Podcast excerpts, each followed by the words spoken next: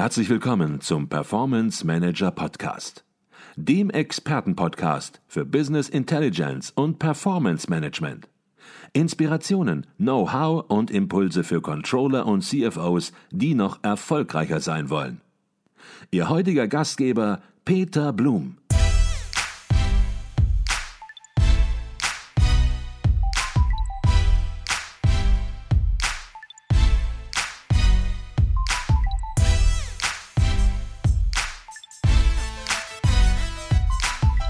Jetzt sagen Sie ja auch, wenn man mit Power BI arbeitet in einem Unternehmen, dann braucht man ein Governance-Konzept.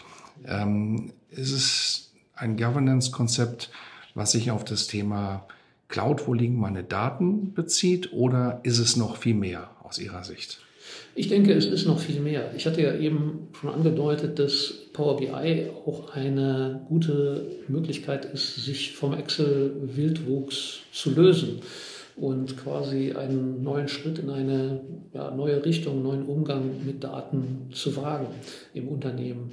Und äh, in Excel ist es ja immer so gewesen, dass man so etwas hatte wie die offizielle IT und die Schatten-IT. Also wir haben vielleicht aus einem ERP-System einen Datenbestand gezogen und der Controller sagte, ich brauche jetzt hier noch schnell eine ABC-Analyse, hat sich vielleicht irgendwie noch aus einem anderen System Daten irgendwie äh, zur, zu den Umsatzzahlen äh, seiner Kunden gezogen und hat dann eine ABC-Analyse durchgeführt, die irgendwo in der Schatten-IT dann ihr Eigenleben weiterführte. Und äh, das hat natürlich dann den ganz großen Nachteil, dass wir in solche Situationen reingekommen sind. Zwei Mitarbeiter sitzen in einem Meeting, präsentieren ihre Ergebnisse, haben eine gleiche Kennzahl und der eine fragt den anderen, wie kommt es denn, dass du bei diesem Kunden irgendwie 2,5 Millionen mehr Umsatz hast? Das ist einfach etwas, das sich immer mhm. so äh, ergeben hat, weil eben diese unterschiedlichen Lösungen zirkulierten, ohne dass irgendwie man sich da richtig drüber im Klaren war, äh, wie sind sie gerechnet worden und äh, wie aktuell sind die Daten und wie richtig sind die Daten eben auch.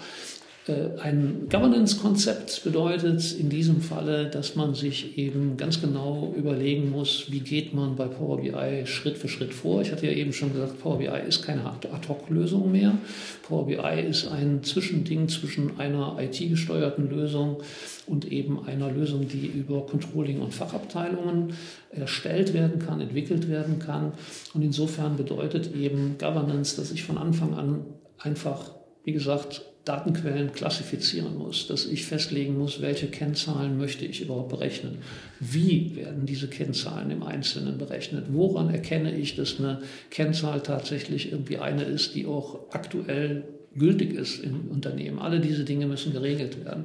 Es muss eine klare Rollenverteilung da sein, in dem Sinne, dass ich sage, wer ist eigentlich für die Erstellung von Datasets verantwortlich. Momentan ist es so, dass es eine Entwicklung gibt in Unternehmen, dass sie einfach sagen, okay, wir fangen mit Power BI an und jeder, der Zugriff auf Power BI Desktop hat, fängt an, seine eigenen Reports zu erstellen. Das ist nicht der Sinn und Zweck von Power BI.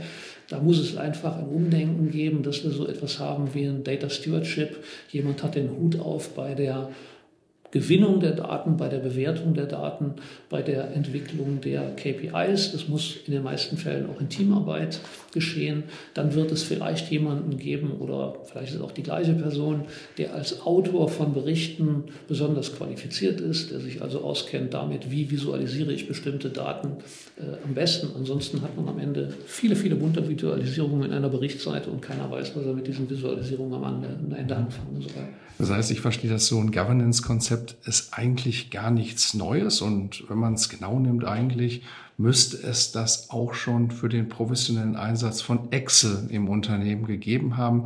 Wir haben vor kurzem eine Kundensituation gehabt bei Advisio, ähm, wo ein Kunde auf uns zugekommen ist und gesagt hat, Mensch, wir haben hier hunderte von Excel-Worksheets und die sind im produktiven Einsatz und keiner weiß mehr, wofür die gut sind, welchen Qualitätsstandard die haben, was die leisten. Und wir müssen in eine Situation kommen, beziehungsweise waren hier auch branchenspezifisch gezwungen, in eine Situation zu kommen. Diese Excel-Worksheets, die eigentlich hätten gar nicht mehr da sein sollen, ja, zu systematisieren, zu clustern, zu dokumentieren, um sie ja zumindest noch halbwegs in einen ja, systematischen Prozess zu haben. Das heißt, eigentlich geht es darum, mit Power BI die Fehler, die möglicherweise im Zusammenhang mit Excel in der Vergangenheit gemacht worden sind, die von Anfang an durch ein Governance-Konzept ja, nicht nochmal zu machen. Verstehe ich da richtig? Absolut korrekt. Also das ist auch meine Erfahrung. Viele, viele Jahre im Bereich Excel im Controlling haben mich gelehrt, wenn Sie im Controlling vier Mitarbeiter haben, dann haben diese vier Mitarbeiter fünf unterschiedliche Berechnungsmethoden für bestimmte Reports. Und die fünfte Methode, die stammt garantiert von einem Mitarbeiter, der seit drei Jahren nicht mehr im Unternehmen ist, das Unternehmen verlassen hat. Das ist also in der Tat so. Und äh, das ist natürlich etwas, was äh, zu unheimlichen Performanceverlusten führt, weil man eben viele, viele Dinge immer wieder recherchieren muss. Was ist aktueller Stand? Wo ist denn diese Datei? Ist das jetzt die aktuellste Version? Und so weiter und so fort. Und letztlich führt es natürlich auch dazu, dass diese Reports in einer gewissen Weise dann einfach angreifbar sind. Wenn ich also nicht hundertprozentig gewährleisten kann, dass diese Daten auf dem aktuellen Stand sind und dass die Kennzahlen richtig berechnet worden sind, dann führt das natürlich sofort irgendwie dazu in Meetings, dass gesagt wird, naja, ob man sich jetzt da so darauf verlassen kann, ich weiß es nicht.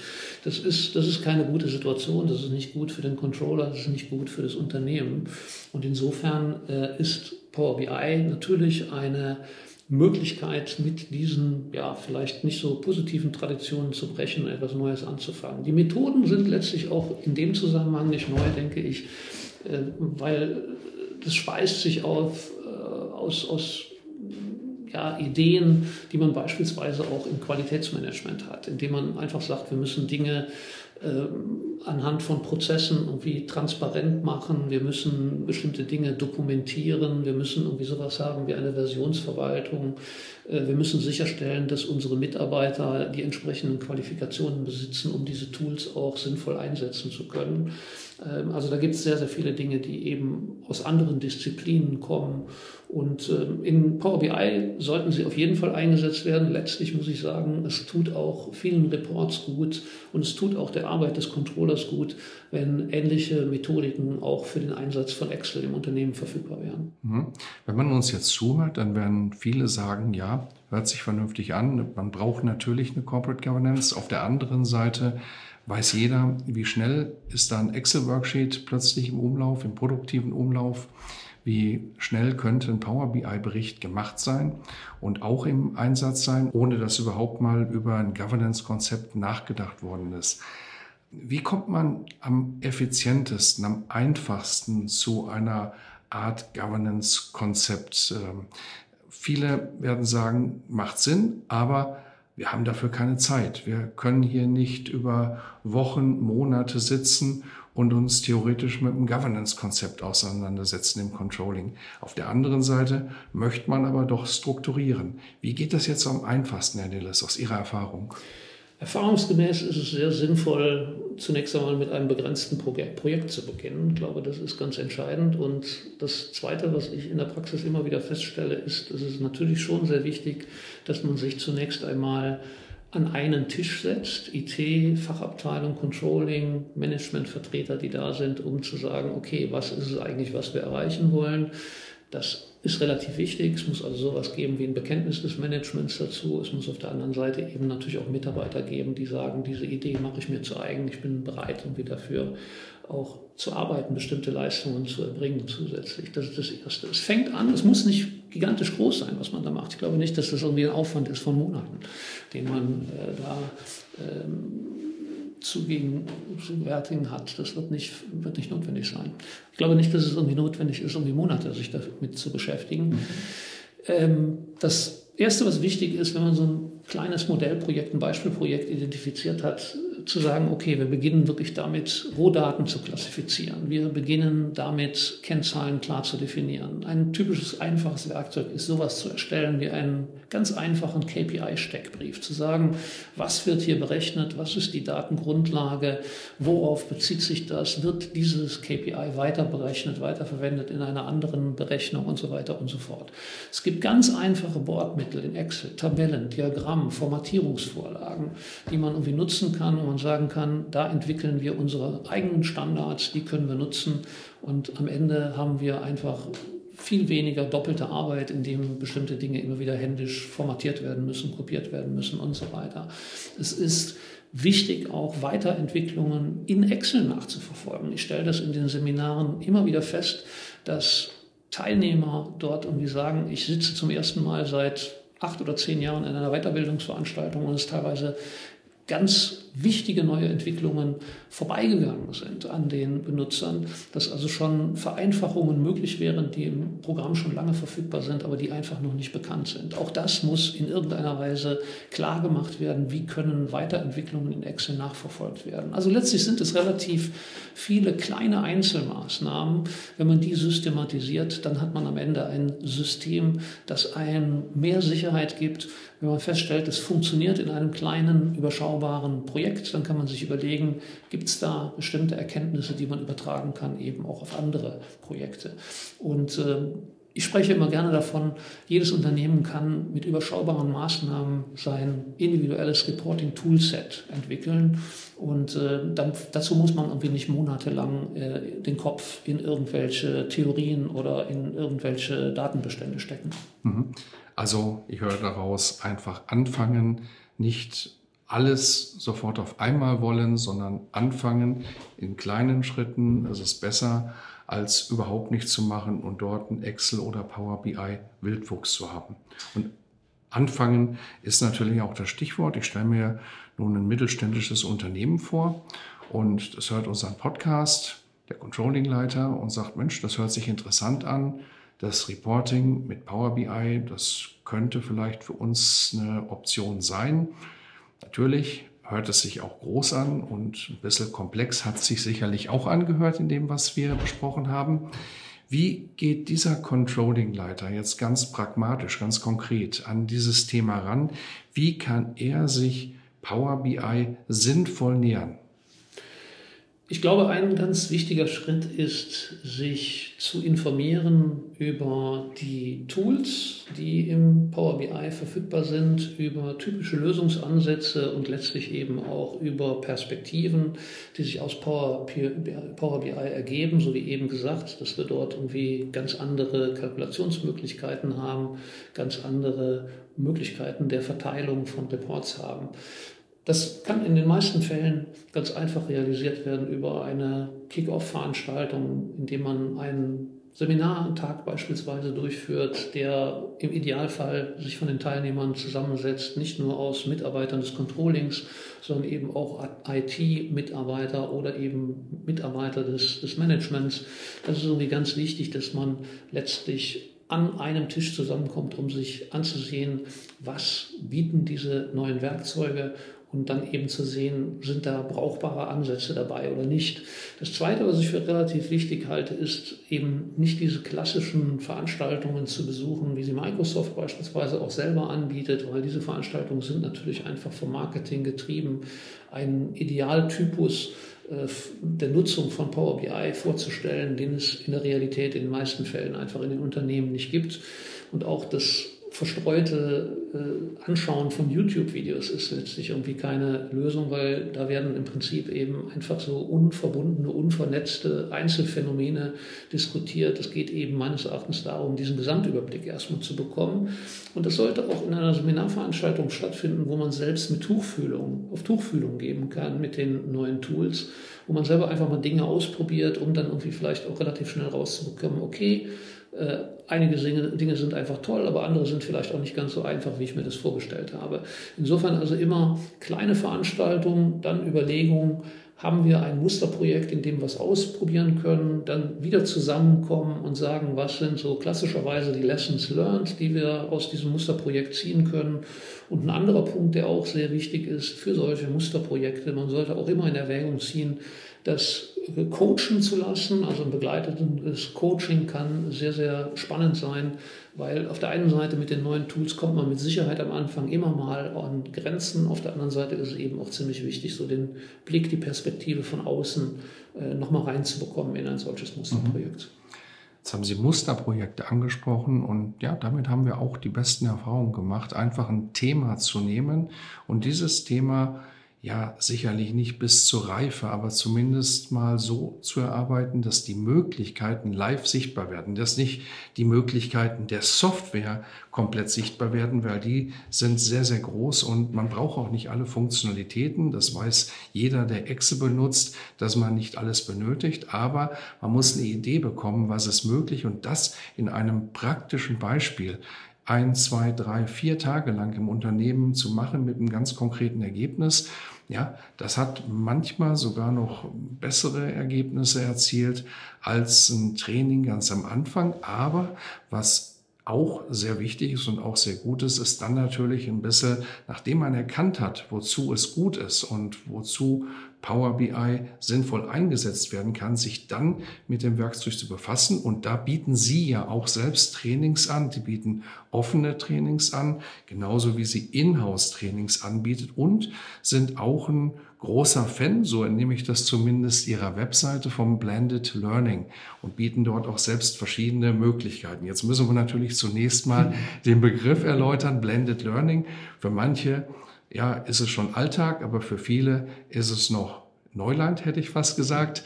Ähm, was ist Blended Learning und warum sind Sie da ein großer Fan von? Ja, Blended Learning ist eben tatsächlich eine Lösung, bei der wir einen Methodenmix haben und auch eben einen Mix der unterschiedlichen Tools. Man muss sich das so vorstellen, dass auf einer Online-Plattform zum Beispiel Lernvideos angeboten werden, aber auch Textinformationen, weiterführende Texte.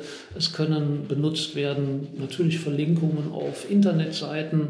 Das sind so die üblichen Möglichkeiten. Also einfach unterschiedliche Medien, die eingesetzt werden, um einen Sachverhalt zu erklären.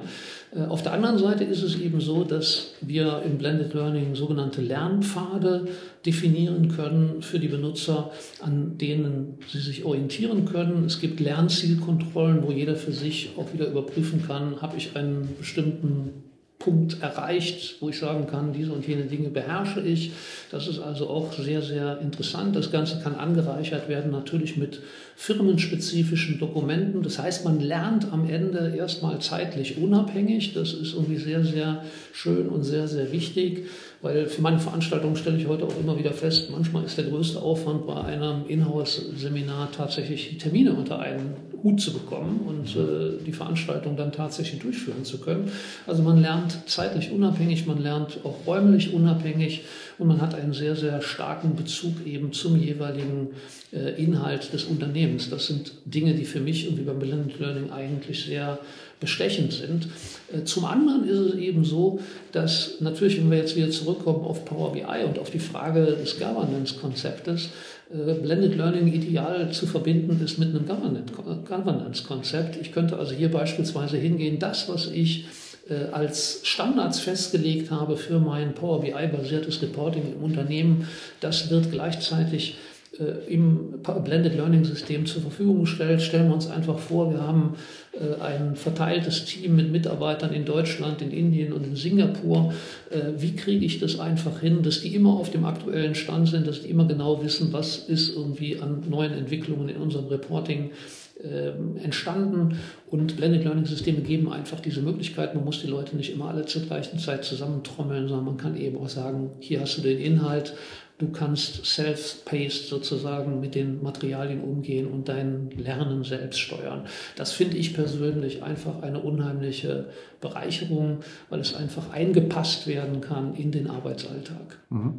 Jetzt bieten Sie, Sie haben es gesagt, auch Selbsttrainings an. Fangen wir vielleicht bei der Webseite an. Wer sich dafür interessiert, wie erreicht man sie, wie findet man sie im Internet?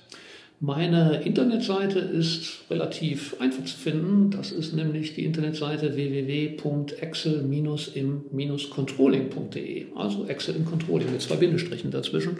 Relativ simple Sache, genauso wie auch das Buch heißt, das ja mittlerweile seit über zehn Jahren auf dem Markt ist. Hätte ich mir damals auch nicht vorstellen können, dass es so lange läuft, aber es hat sich eben zum Standardwerk entwickelt. Es ist mittlerweile so, dass ich eben auch eine eigene ähm, Blended Learning Plattform aufbaue. Die ist noch irgendwie im absoluten Frühstadium, aber die ist zu finden unter www.myonlinetraining.com. Und da wird mit Sicherheit in den nächsten Monaten noch eine Menge mehr an Inhalten reingestellt werden. Momentan ist das eher noch so ein Pilotprojekt für mich. Mhm. Alle Links werden wir natürlich auch in den Show Notes bringen. Ähm, wer nun eine Schulung, eine ganz klassische Schulung machen möchte, eine offene klassische Schulung, findet der die entsprechenden Termine auch auf Ihrer Website? Der wird diese Termine dort finden, ja, sicher. Veranstaltungsorte und Termine. Da gibt es normalerweise alle sechs Monate einen neuen Plan und dann kann man sich das anschauen und gegebenenfalls buchen. Okay, jetzt haben Sie Ihr eines Standardwerk angesprochen, Excel im Controlling, wirklich schon seit ja, langer, langer, langer Zeit und es wird auch immer dicker, das Buch letzten Endes. Ähm, und es gibt ein zweites Buch und ja, das hat sicherlich auch die Power, sich zu einem Standardwerk zu entwickeln. Power BI mit Excel. Das ist noch nicht so alt und ja, aber auch eine ganz gute Nachfrage, denke ich mal.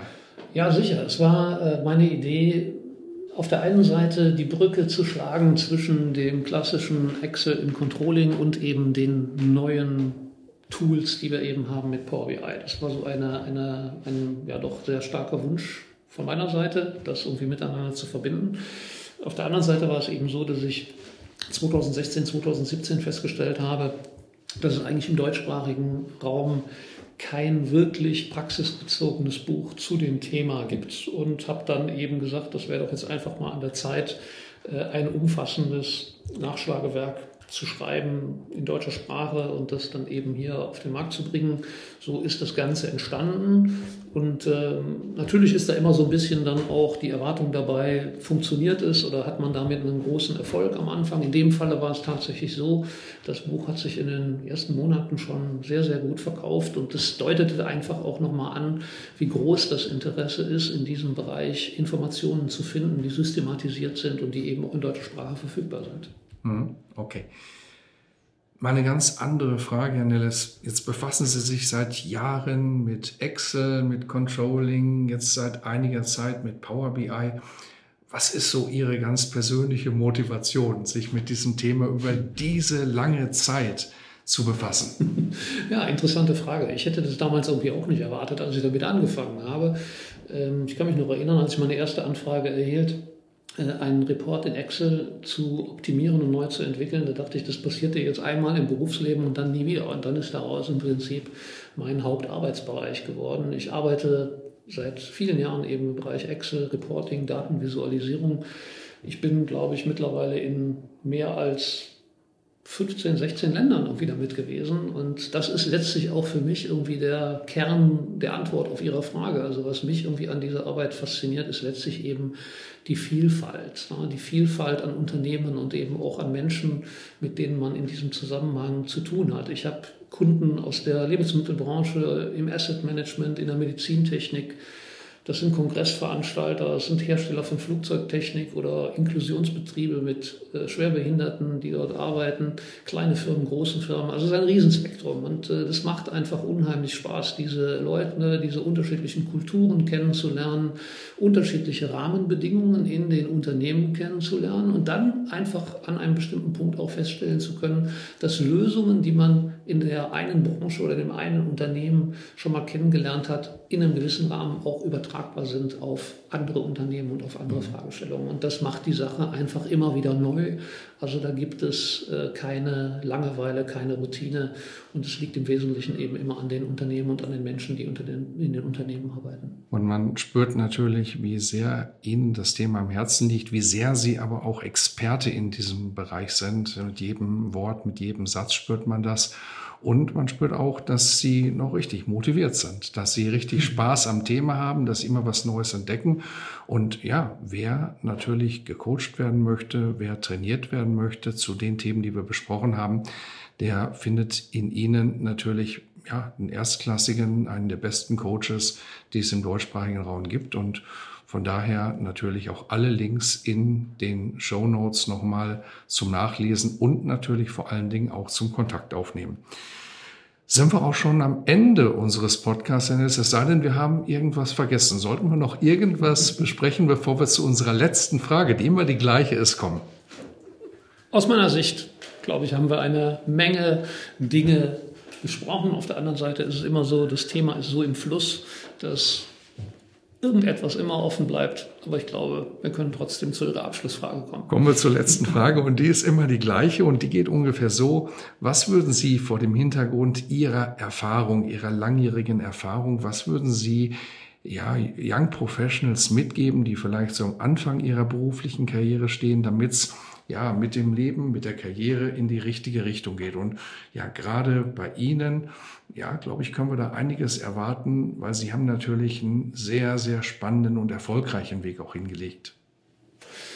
Es ist natürlich immer sehr, sehr schwer zu übertragen, die eigenen Erfahrungen, die man gemacht hat, auf ein ganz anderes Umfeld. Leute, die im Controlling im Unternehmen arbeiten. Aber für mich ist eine wirklich wesentliche Sache gewesen, interdisziplinär zu arbeiten und letztlich auch zu denken. Also ich habe viele Dinge in anderen Bereichen irgendwie kennengelernt. Ich komme wirklich so ein ganz klein bisschen irgendwie aus dem Umfeld irgendwie des Qualitätsmanagements, habe in sozialwissenschaftlichen Forschungsinstituten gearbeitet und äh, für mich war es immer relativ wichtig, aus diesen Jobs irgendwie bestimmte Prinzipien, Methoden mitzunehmen. Und äh, dieser interdisziplinäre Ansatz, dieses interdisziplinäre Denken, ich denke, das ist einfach sehr wichtig, weil einen das immer wieder weiterführen kann. Wir erleben in jeder beruflichen Laufbahn bestimmte Paradigmenwechsel. Momentan haben wir diesen Paradigmenwechsel zwischen äh, Excel Controlling und Power BI Controlling und Reporting beispielsweise. Und äh, wenn man mit interdisziplinären Ansätzen an solche Paradigmenwechsel rangeht, dann kann man viel eher diese neuen Entwicklungen als Chance begreifen und kann letztlich eben auch tatsächlich dabei helfen, diese mitzugestalten. Mhm. Ich glaube, das ist eigentlich für mich so, wenn ich zurückblicke, äh, ein ganz wesentlicher Aspekt meiner Arbeit gewesen, immer wieder über den Tellerrand hinauszuschauen und sich auch manche Dinge eben abzuschauen von anderen Bereichen. Mhm. Ja. Ich glaube, ein ganz, ganz spannender und wichtiger Impuls. Herr Nelles, herzlichen Dank für diesen wirklich tiefen Fachpodcast. Herzlichen Dank. Vielen Dank, Herr Blum. Es hat mir unheimlich Spaß gemacht, mit Ihnen zu sprechen.